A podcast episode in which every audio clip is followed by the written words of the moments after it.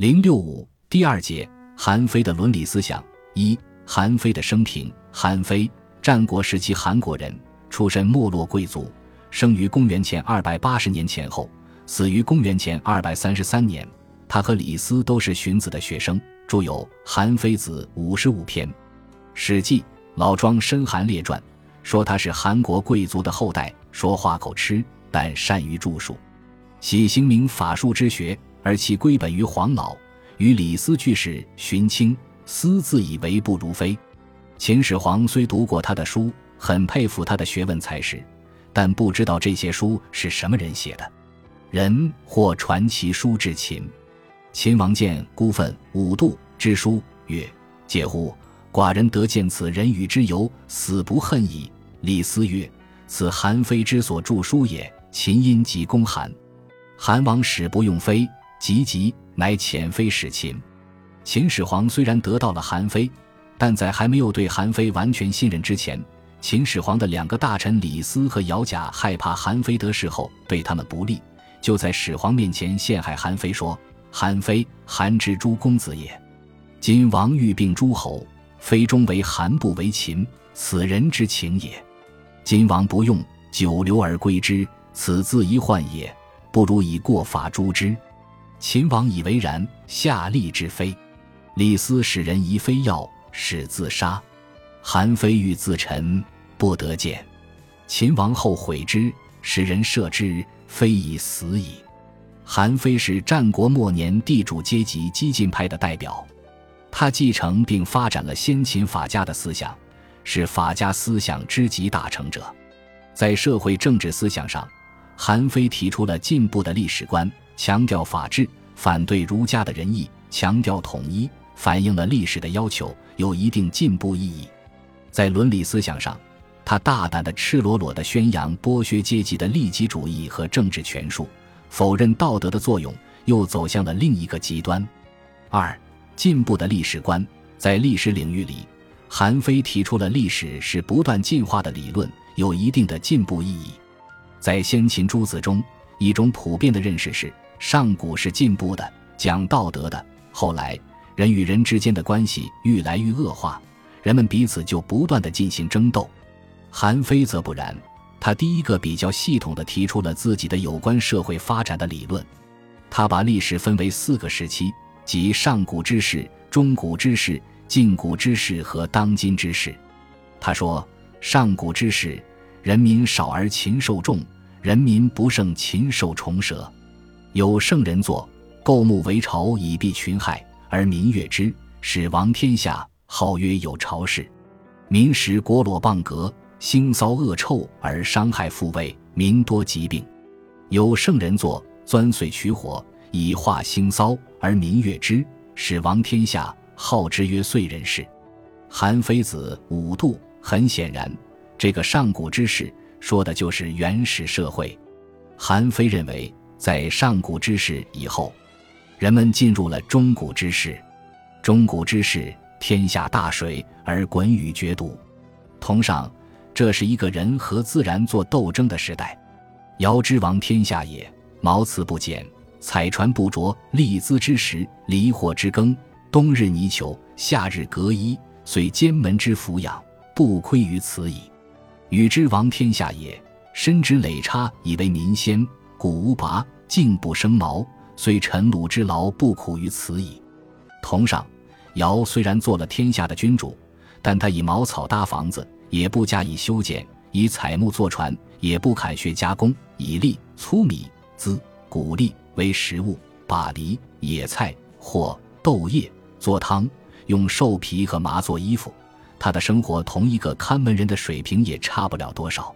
那时候的帝王也需每日劳动，正是因为这种原因。尧舜等才会把天下让给别人，这并不能说明他们的行为值得称赞，也说不上有道德。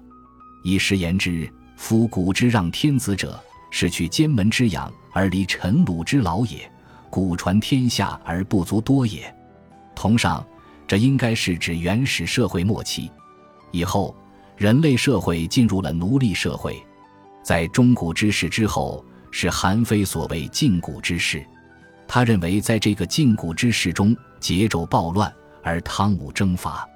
这是一个充满着斗争和战争的年代，相当于我们所说的奴隶制时代。以后，就进入了他所说的当今之世，即指刚刚确立的封建社会。韩非认为，时代不断发展，也不断进步，因此必须坚持进步的历史观。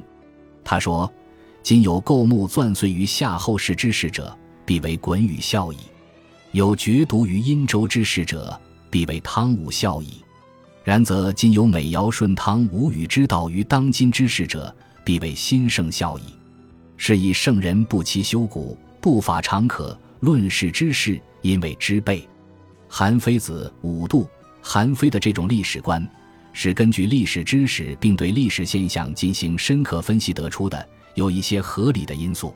在坚持历史进化的同时，韩非又提出了人与人之间的关系是与经济发展的水平以及物质财富的多寡有关系的。他说，在上古之世，由于物质财富比较丰富，人又比较少，所以老百姓没有不足，因而也就没有争夺。以后。人与人之间之所以有了争夺，就是由于物质财富不足造成的。他继承管仲的“仓廪实则之礼节，衣食足则之荣辱”的思想，更系统地提出了人与人之间的关系是由生活条件所决定的观点。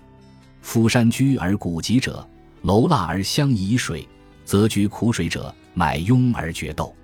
故积岁之春，幼地不享；禳岁之秋，疏客必食。非书骨肉爱过客也，多少之食意也。是以古之异才，非人也，财多也；今之争夺，非彼也，财寡也。庆辞天子，非高也，是宝也；众争土陀，非下也，权重也。同上，这就是说，人们赖以生活的物质财富的多少，对人与人之间的关系有决定性的影响。韩非不承认儒家的仁义道德。更不承认道德有什么能动作用。他从经济生活水平会对人们的道德水平发生影响这一正确的前提出发，却得出了否认人的行为有道德价值的结论，这是错误的。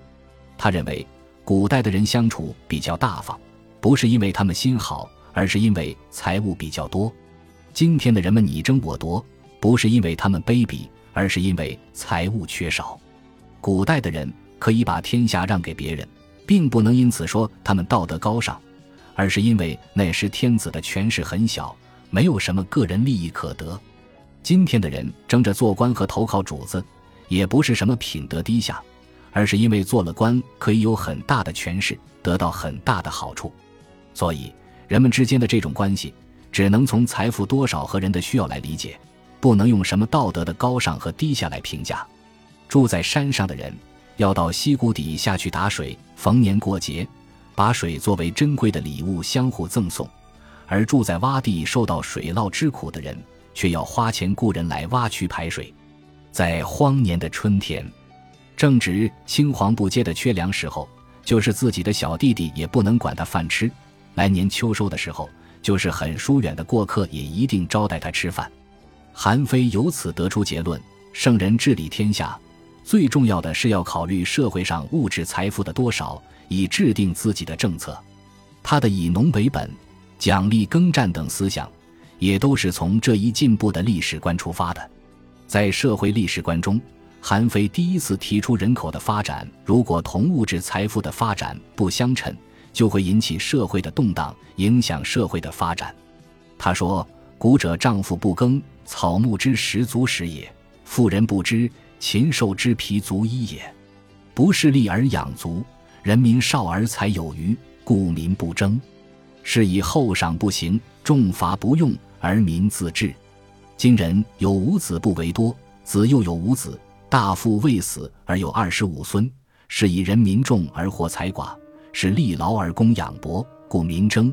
虽备赏累罚而不免于乱。韩非子五度，当然。他把人与人之间所以有争夺，归结为人口增多的结果是错误的，但他看到了人口增长同社会经济的发展存在着一定关系，是有合理因素的。总之，韩非的历史观，特别是他所强调的社会生活条件同人与人之间的关系的理论，是有进步作用的。但他把圣人当作历史发展的最后决定力量，否认道德的能动作用等，则是错误的。